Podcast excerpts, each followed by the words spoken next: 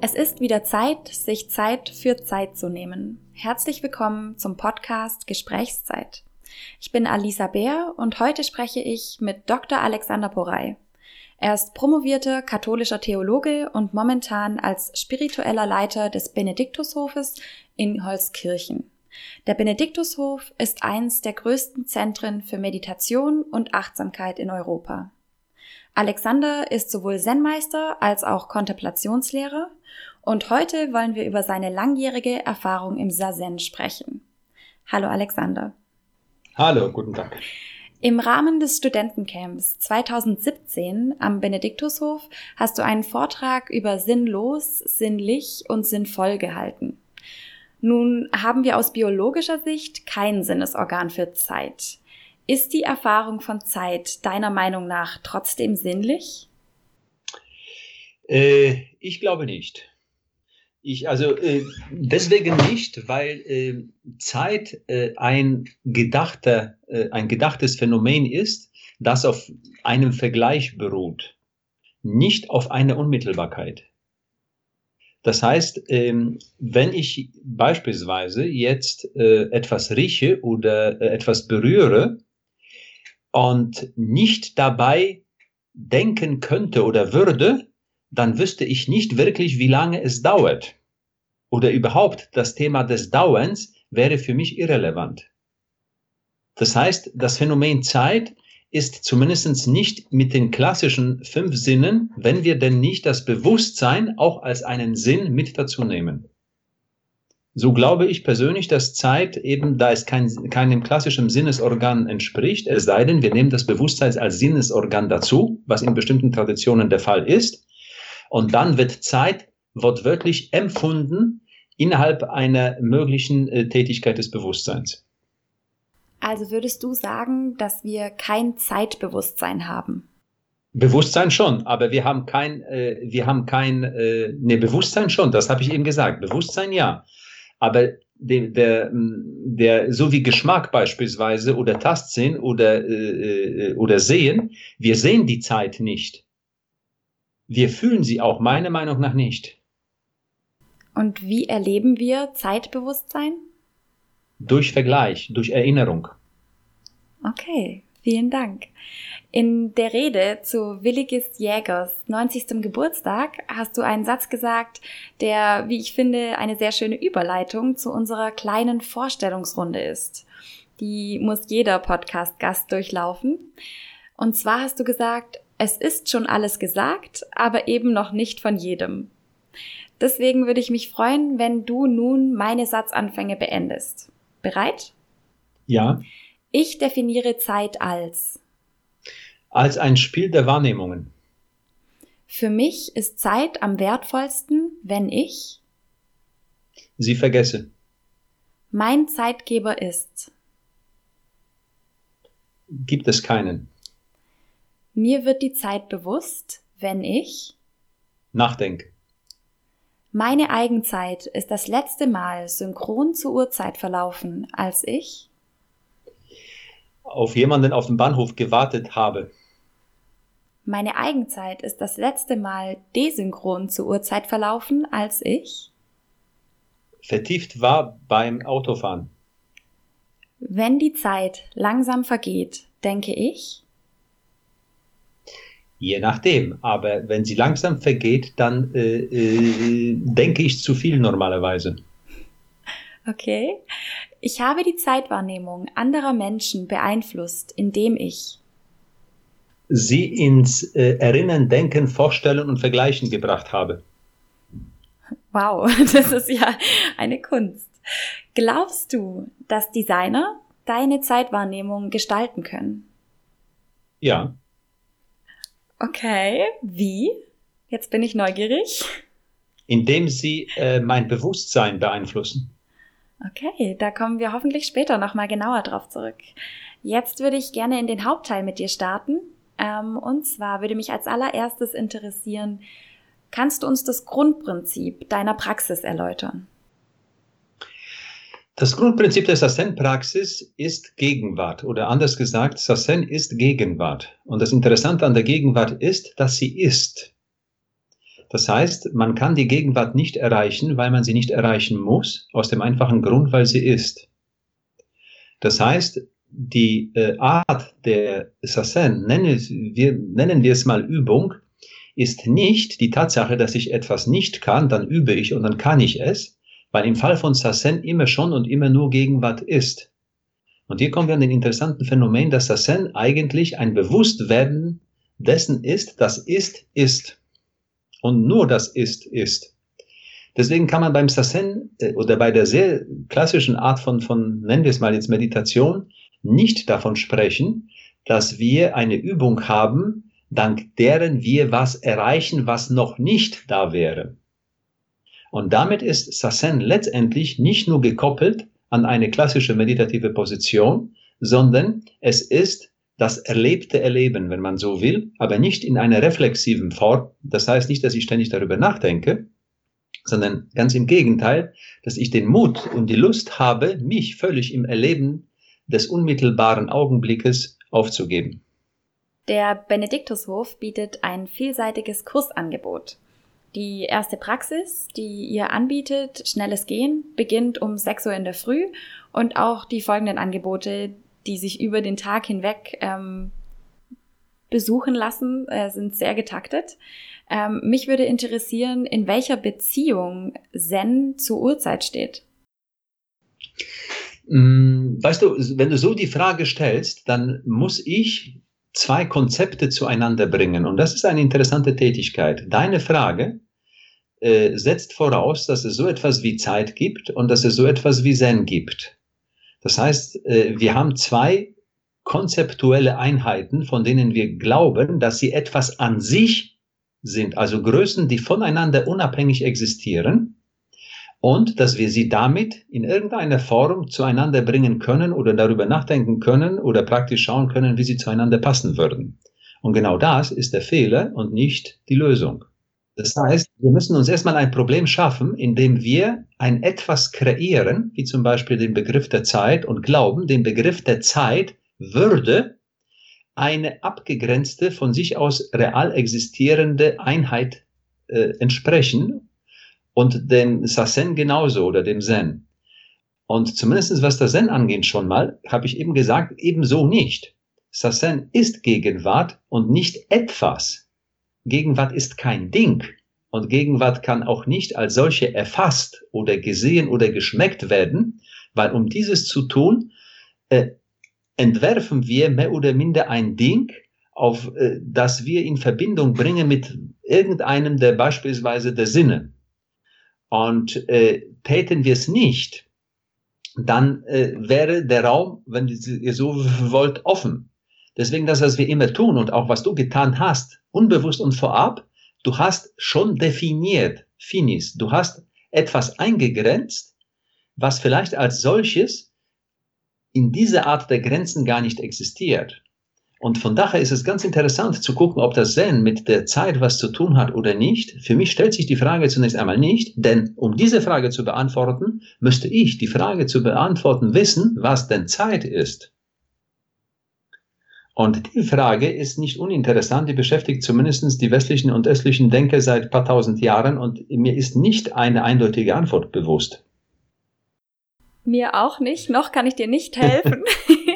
Okay, aber wenn es so ist, dann haben wir es zumindest im Bewusstsein, dass wir äh, nicht suggerieren, auch mit einer Frage, nicht so suggerieren, als wäre das so klar, dass man den nächsten Schritt tun könnte, nämlich den Schritt des Vergleiches von Zeit zu etwas anderem.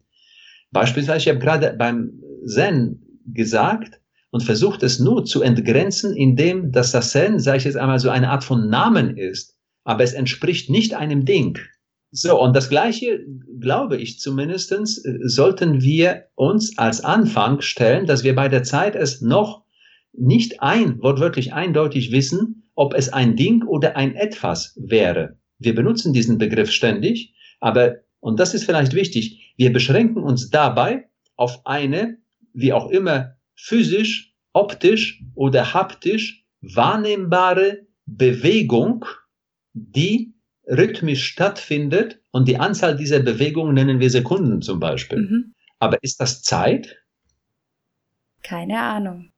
Tja, ich weiß es, ich weiß es auch nicht. Ich will es nur sagen, dass äh, unsere äh, äh selbstverständliche Definition, äh, ich sage jetzt mal, äh, also so unsere alltägliche De Definition ein bisschen, ein bisschen problematisch ist.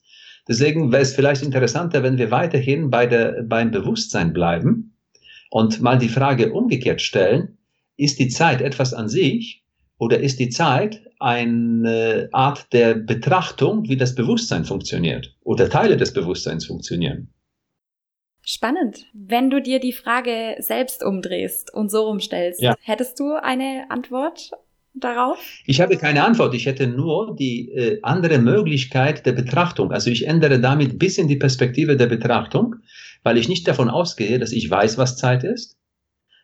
Ich weiß es nicht. Ich gehe davon eben aus, weil ich es nicht weiß, äh, setze ich die zweite These, äh, das Nichtwissen basiert darauf, dass die Zeit vielleicht nicht ein Ding oder ein Etwas ist, das eingegrenzt existiert und als solches betrachtet werden könnte. Es ist eher eine Art von Vereinbarung, wie bestimmte Lebewesen, genannt Mensch, äh, sich organisieren mit der Fähigkeit, die sie besitzen, die Wirklichkeit nacheinander und nebeneinander sich zu denken. Versteht ihr? Es ist nicht uninteressant. Beispielsweise, es ist doch ein Phänomen, vielleicht fällt er euch auf, dass jeder von uns die Fähigkeit hat, nur ein einzelnes Wort gleichzeitig auszusprechen. Du kannst nicht zwei oder drei Worte gleichzeitig aussprechen. Das geht nicht. Witzigerweise existieren alle Worte gleichzeitig.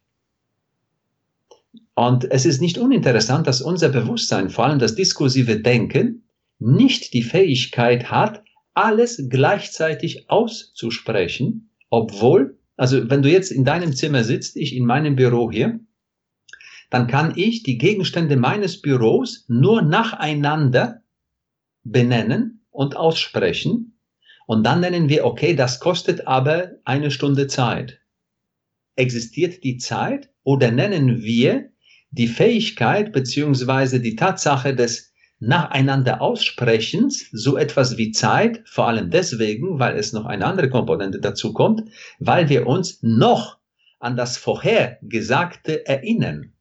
Täten wir es nicht, äh, hätten wir wahrscheinlich eine noch ganz andere äh, Zugangsweise zum Nacheinander, wenn die Erinnerung nicht da wäre. Vermutlich gäbe es bei uns noch nicht mal ein Nacheinander und die, die, die Frage der Zeit würde sich vermutlich auch noch nicht mal stellen. Das heißt, obwohl, meine, obwohl die Gegenstände in meinem Büro alle gleichzeitig jetzt existieren, sie erscheinen alle gleichzeitig so, würde mich eine Stunde lang kosten, sie einzeln zu benennen.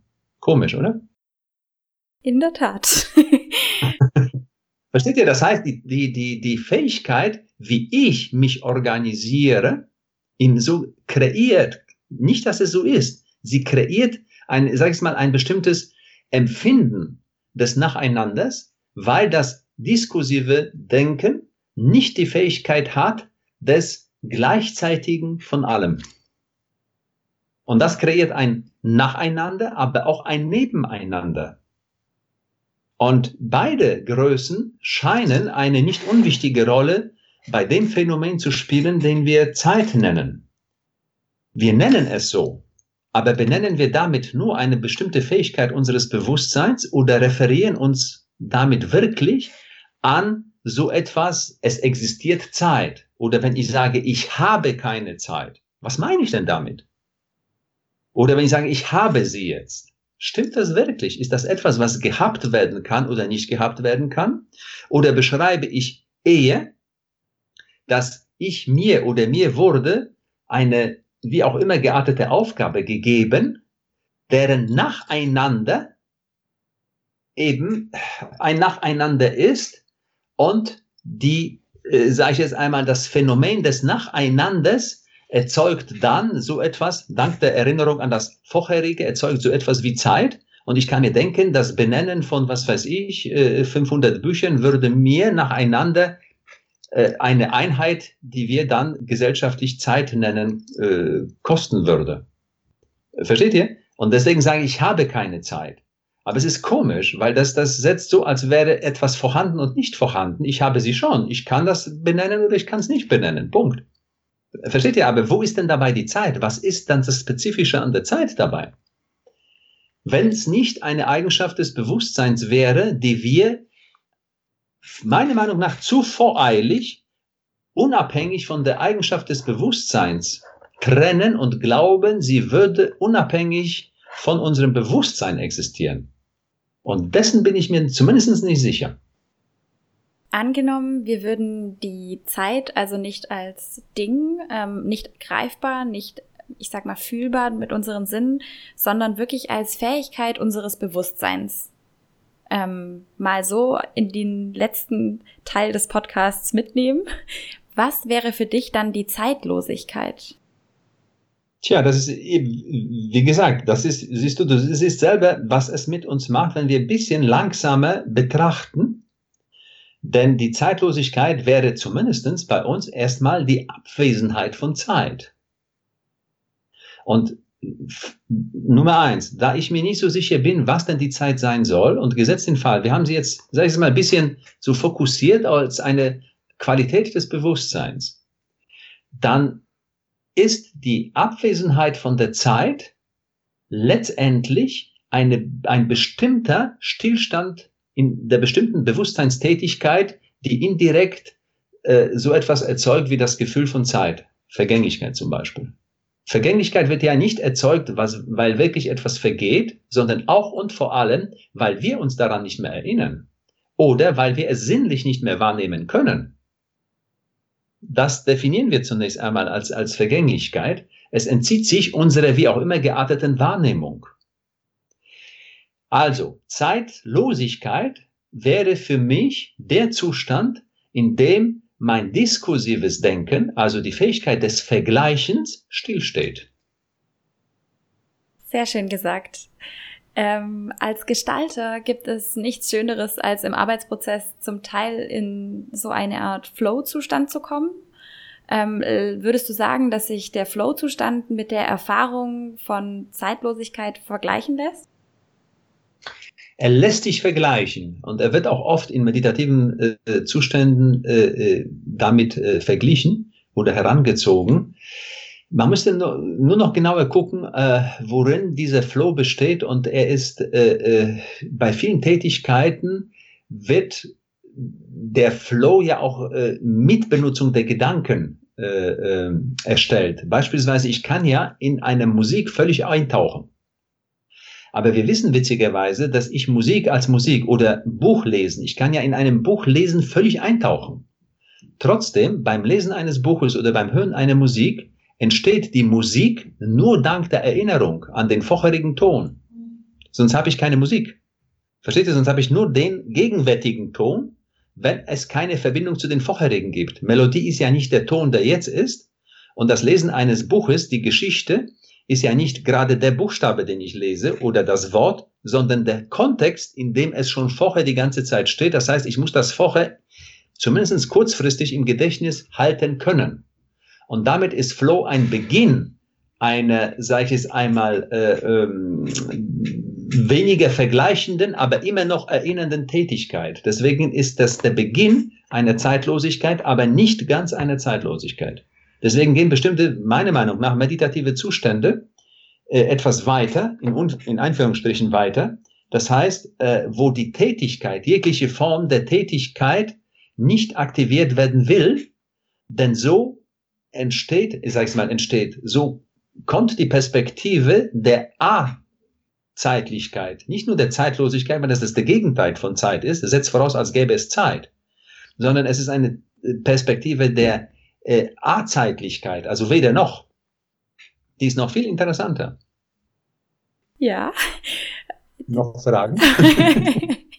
ja, es ist äh, unfassbar spannend, deinen Gedanken zu folgen. Es ist äh, aber auch sehr, ähm, also es macht so viele neue Tore auf, in die man sich irgendwie verlieren ja, natürlich, kann. Aber ich wollte euch vielleicht, oder wenn wir uns schon darüber unterhalten, dann hoffe ich nicht, dass ihr erwartet, dass das, es wäre auch vermessen zu glauben, zu wissen, was es ist. Bei solchen komplexen Themen wie eben Zeit. Aber wir, ich hoffe, dass wir alle das Gespür dafür bekommen, dass wir es nicht wissen und dass es lohnend wäre, viel, viel, viel präziser und viel tiefer diesen Weg des genaueren Betrachtens und Schauens zu gehen, anstatt immer schon glauben zu wissen, was es ist und dann gucken, gibt's, gibt's nicht und äh, was ist das Gegenteil davon, wie kriege ich es los, wie kann ich es äh, äh, beeinflussen oder sonst wie. All diese Gedankengänge setzen schon eine verdeckte Definition der Zeit voraus. Und meiner Meinung nach, die haben wir nicht. Genau, und im Endeffekt haben wir auch überhaupt nichts anderes erwartet, wenn man überhaupt von Erwartung sprechen kann, als überrascht zu werden und Neues zu erfahren. Und äh, das tun wir definitiv. Ich würde gern auf äh, einen Satz von dir eingehen, den äh, ich in einem Vortrag gehört hatte. Da geht es eben gerade um die Erwartung, beziehungsweise dass das Warten einer Entwar Erwartung entspricht. Du sagst, äh, Zen ist nicht warten, weil der, der wartet, wieder ein jemand ist, nämlich der Wartende. Und deswegen ist Warten für dich Denken, weil eben das Warten einer Erwartung entspricht. Ja. Wenn ich auf etwas warte, dann warte ich eben auf etwas. Das heißt, ich muss zumindest eine nicht nur emotionelle, sondern auch eine bildlich-sprachliche Vorstellung von dem haben, auf was ich warte. Sonst kann ich nicht sagen, ich warte auf. Versteht ihr? Das heißt, das kreiert schon eine wie auch immer geartete Ich-Perspektive, eine Identifikation, eine negative Identifikation mit dem, was ist und eine positive mit dem, was wie auch immer sein sollte. Und was tust du, wenn du im Wartezimmer sitzt? Das kommt darauf an. Du kannst, schaut ihr, warten, äh, wenn ihr wartet, äh, dann schau, wie, wie, du dich äh, auch physisch organisierst. Wenn du wartest, dann hast du eine gewisse Art der Unruhe, die daraus entsteht, also lange oder zu lange wartest, die daraus entsteht, dass du gedanklich ständig das zu Erwartende erzeugst und aufrecht erhältst und emotionell unbefriedigt bist, weil es noch nicht stattfindet. Versteht ihr? Das heißt, es ist eine emotionelle Unruhe, weil du äh, deinem System etwas vorenthältst, auf was du es, wie auch immer, positiv oder negativ vorbereitest. Das heißt, du kannst warten, volle freudige Unruhe am Bahnhof auf, auf äh, irgendeine nette Person oder volle Angst beim Zahnarzt. Aber in beiden Fällen hast du eine gewisse Vorstellung, auf die, mit der das ganze System auch emotionell und, und gefühlsmäßig umgeht. Und je nachdem, um welche Art der Vorstellung es sich handelt, also Konzept, Idee, wie auch immer, wird dein System emotionell so oder so äh, agieren und du kannst es nicht mehr erwarten oder noch nicht äh, oder noch nicht erwarten oder würdest du am besten es weghaben wollen, je nachdem, wie die Korrelation zwischen dem Bild ist, das du hast, Zahnarzt zum Beispiel, und den Emotionen, die du hast. Versteht ihr? Deswegen ist es ja ganz interessant, dass das Warten, also Meditieren ist nicht Warten, weil damit wir äh, das System äh, ausrichten auf unsere oder eine fremde Vorstellung und sind nicht mehr im absoluten Kontakt, was wirklich jetzt geschieht. Das heißt, ich könnte beim Zahnarzt, wenn ich eine Stunde warten muss, ich könnte eine Stunde verhältnismäßig ruhig und zufrieden sein, so ich nicht daran denken würde, was in einer Stunde passiert. Also wäre das Warten das eigentlich gegenteilige zur Zen-Übung, weil im Gegensatz äh, zum Warten man in der Zen-Übung versucht, das Bestehen des Augenblicks ohne die Flucht in die Vorstellung. Genau. Also wenn du jetzt auf dem Bahnhof sitzt und wartest auf, auf deinen Freund, auf den du dich sehr freuen würdest, so könntest du, je länger du an ihn denkst, weniger von dem wahrnehmen, was gerade neben dir auf dem Bahnhof passiert. Du könntest vielleicht verpassen, dass die Begegnung mit jemandem, äh, den du gerne begegnen würdest, aber nicht mal siehst, dass er an dir vorbeigegangen ist und so weiter und so fort, weil die Erwartung dein ganzes System ausrichtet auf das, was du ihm als das zu Erwartende servierst und verlierst damit den Kontakt mit dem, was gerade jetzt geschieht. Seht ihr, und ob die Erwartung positiv oder negativ ist, Es spielt aber dabei gar keine Rolle. Das System antwortet in beiden Fällen mit einer gewissen Form von Aufregung und mit einer gewissen nicht oder reduzierten Form der Wahrnehmung und der Interaktion und der Resonanz auf das, was gerade jetzt in der Umgebung geschieht. Und so warten beispielsweise, ich sage es mal in tragischer Weise, viele Personen von uns, dass sie reich werden oder sie warten auf den Urlaub oder sie warten auf ihre Pensionierung, meinend, dass es dann das Leben richtig losgehen würde. Was machen sie aber in der Zwischenzeit? Schaut euch mal die Lebensqualität in der Zwischenzeit und die ist entschieden davon geprägt, wie stark die Erwartung auf das System einwirkt, äh, dass wir, also dass wir, sage ich jetzt mal in bestimmten Sinne, als Verkörperung da sind. Und je stärker die Erwartung darauf einwirkt, umso größer die Gefahr der Unzufriedenheit, weil du nicht im Frieden bist mit dem, was gerade ist. Und das ist sehr, sehr, sehr, sehr problematisch, weil es zu dem wirklichen Augenblick keine wirkliche Alternative gibt, sondern nur eine zu erwartende, sprich eine gedachte oder eine vorgestellte. Und damit haben wir wieder das Gefühl der sogenannten Zeit, Gefühl der Zeit. Das Gefühl der Zeit würde hier letztendlich das Delta sein zwischen nichts anderem als der, der, der, dem Konzept des zu Erwartenden und der Stärke deiner Emotionen, die das wollen. Ja, und, das, und dann sagst du, das dauert mir zu lange. Du hast großen Hunger, gehst ins Restaurant, bestellst jetzt was zum Essen, beispielsweise. Und jetzt wartest du auf das Essen.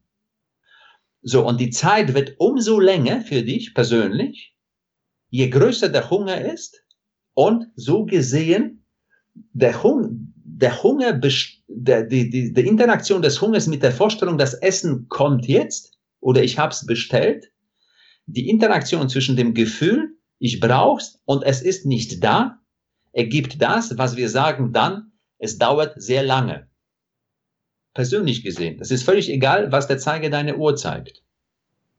Und würdest du sagen, egal was der Zeiger unserer Uhr zeigt, dass ein ausgeprägtes Zeitbewusstsein dann dazu führt, dass wir zufrieden bzw. unzufrieden sind?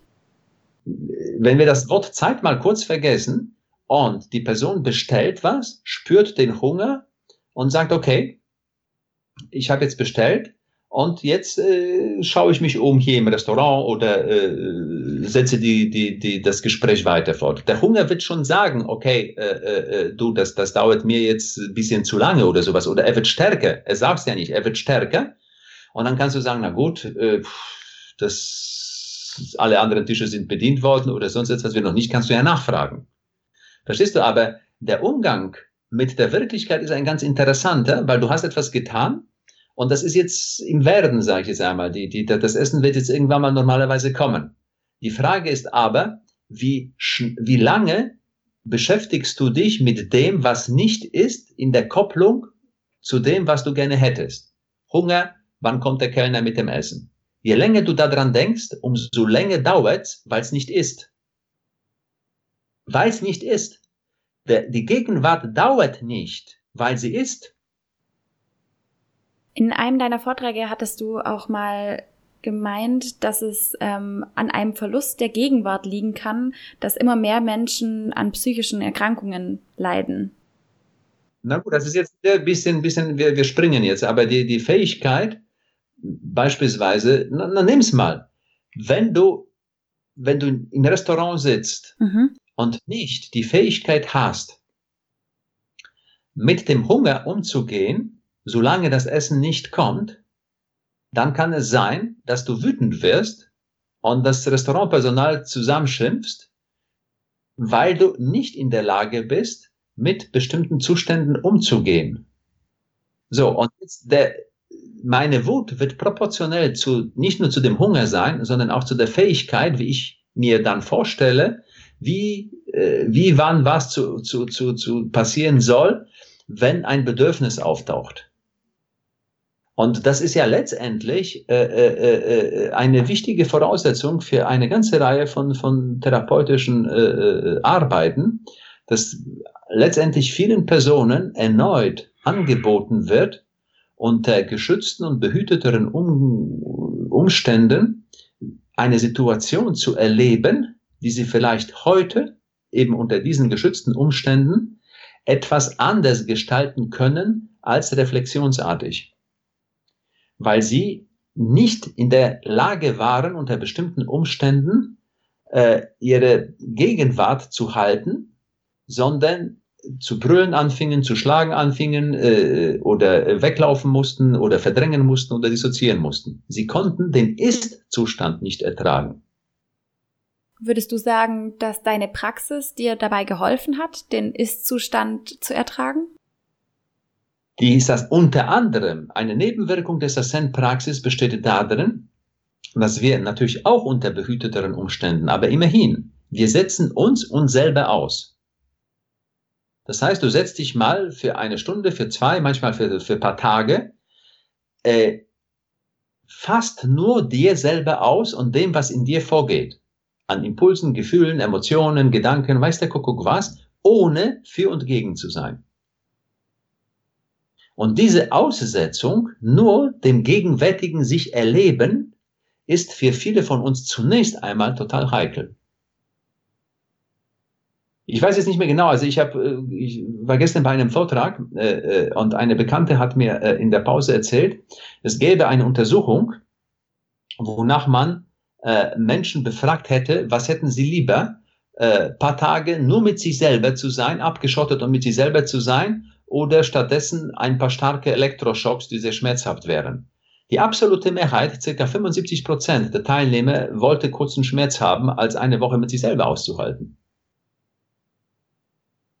Versteht ihr? Das ist total interessantes Phänomen, dass wir letztendlich aus vielen verschiedenen Gründen nicht geübt sind äh, oder es gar nicht als notwendig sehen, eine Fähigkeit zu entwickeln, nur zu sein und nicht zu tun, zu machen, zu verändern, zu erwarten, eben zu wollen und so weiter und so fort. Und die Praxis, also die Zen-Übungen, ähm, würden uns auch dabei unterstützen, unseren Alltag besser auszuhalten, uns selbst im Alltag besser auszuhalten. Das unterstützt nicht, sondern die Übung selber ist mal zu gucken, wie sich, also wie es ist, wie sich anfühlt, anstatt sofort zu meinen, ne, will ich nicht oder will ich länger. Verstehst du? Unser ganzes System ist letztendlich sehr stark geprägt auf Machen oder Vermeiden, basierend auf Vergleichen. Deswegen, ich sage jetzt mal auch das persönliche Zeitgespür. Wenn etwas angenehm ist, dann spielt die Zeit weniger eine Rolle, es sei denn, wir denken wieder, dass es vergehen wird. Stell dir mal vor, du wartest, gesetzt den Fall, du bist sehr verliebt und wartest auf deinen Freund, der dich nur alle zwei Wochen für zwei Tage besucht. Dann könnte es sein, dass der Freitagabend noch sehr schön ist, aber ab einem bestimmten Moment am Samstag kann es sein, dass sich deine Stimmung langsam aber deutlich ändern wird Richtung Negativ und Traurigkeit, weil du schon wieder daran denkst, dass er wegfährt. Er ist immer noch da, aber trotzdem, du, du wirst schon vorher trauriger sein und je nachdem, wie du gestrickt bist, sehr traurig sein, obwohl er schon da ist oder obwohl er noch da ist. Weil er in meiner Vorstellung schon wieder weg ist. Ja, weil er schon wieder wegfahren wird und deine Vorstellung reagiert auf das, was du dir vorstellst also wenn du das dir stärker vorstellst, dann äh, ersetzt die Vorstellung die jetzt stattfindende Wirklichkeit, weil das System unterscheidet nicht zwischen Wirklichkeit und Vorstellung. Verstehst du? Ich sitze beispielsweise irgendwo im Kino, bin aber ein gerade zufriedener, gesunder Mensch und in diesem Kino läuft was Schlimmes, dann kann ich ja weinen und heulen, weil mein System reagiert auf das, was es sieht, prinzipiell, was mich besetzt und nicht, was noch in der Umgebung stattfindet. Also ich kann total aufgewühlt sein in diesem Film, obwohl das überhaupt meiner Lebenssituation gerade nicht entspricht. Und genauso kannst du traurig sein äh, oder wütend sein, obwohl dein Freund mit dir sitzt, ihr seid gerade noch am Tisch oder im Bett und alles ist wunderbar und toll und romantisch und herrlich und du bist schon schlecht drauf. Wie man so schön sagt, gemäß deiner Vorstellung und nicht gemäß dessen, was passiert.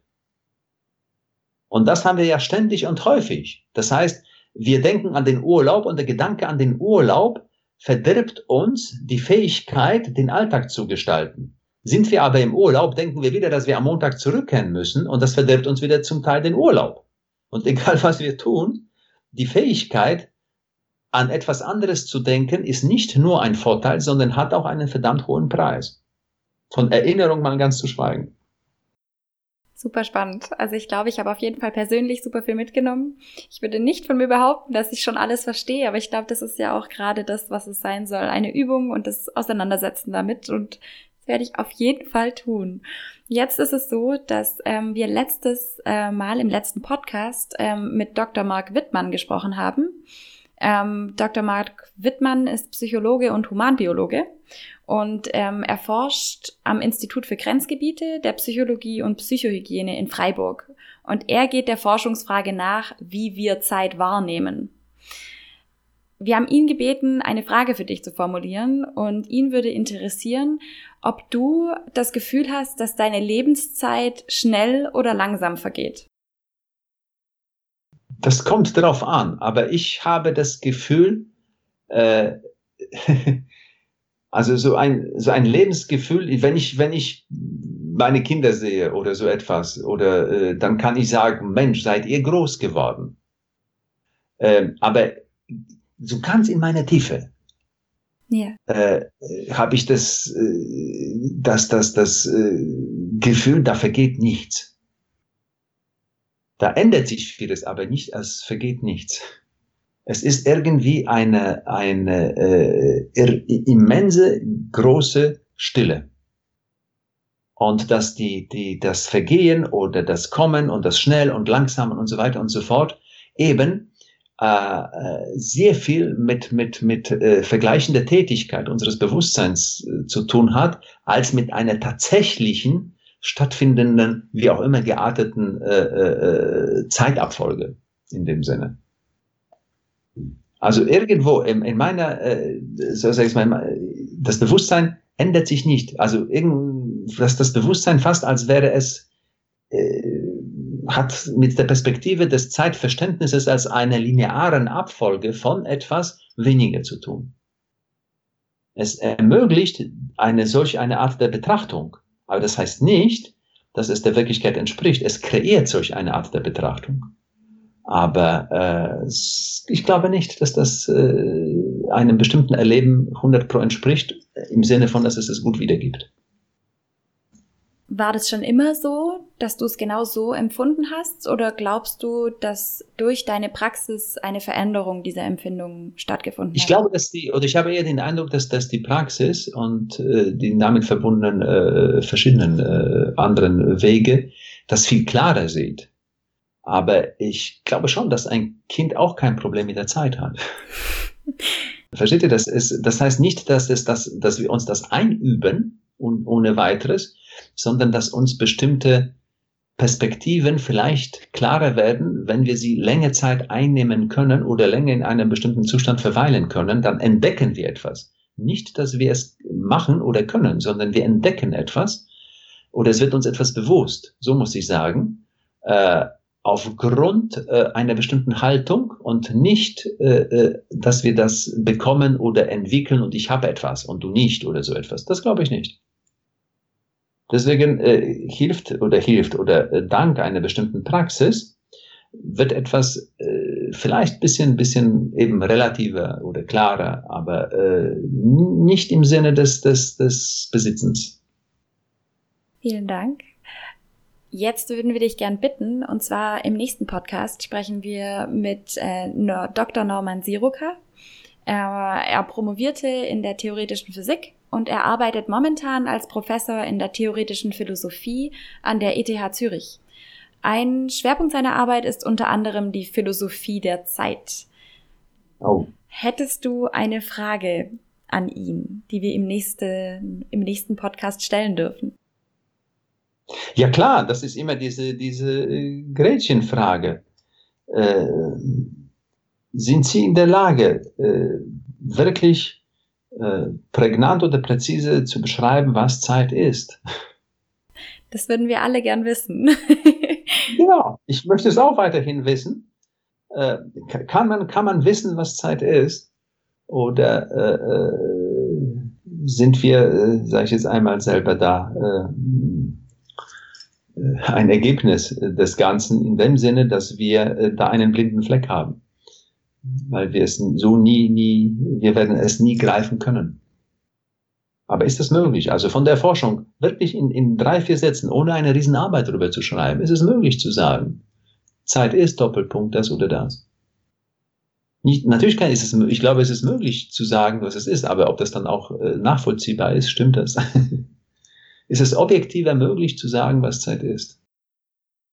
Das können wir dir auf jeden Fall noch nicht beantworten. Was wir sagen können, ist, dass wir es super, super schön finden, dass du dir Zeit für uns genommen hast. Und äh, so wollen wir jetzt den Podcast beenden. Das war Gesprächszeit mit Dr. Alexander Porey, ein Podcast von Dominikus Frank und Alisa Beer.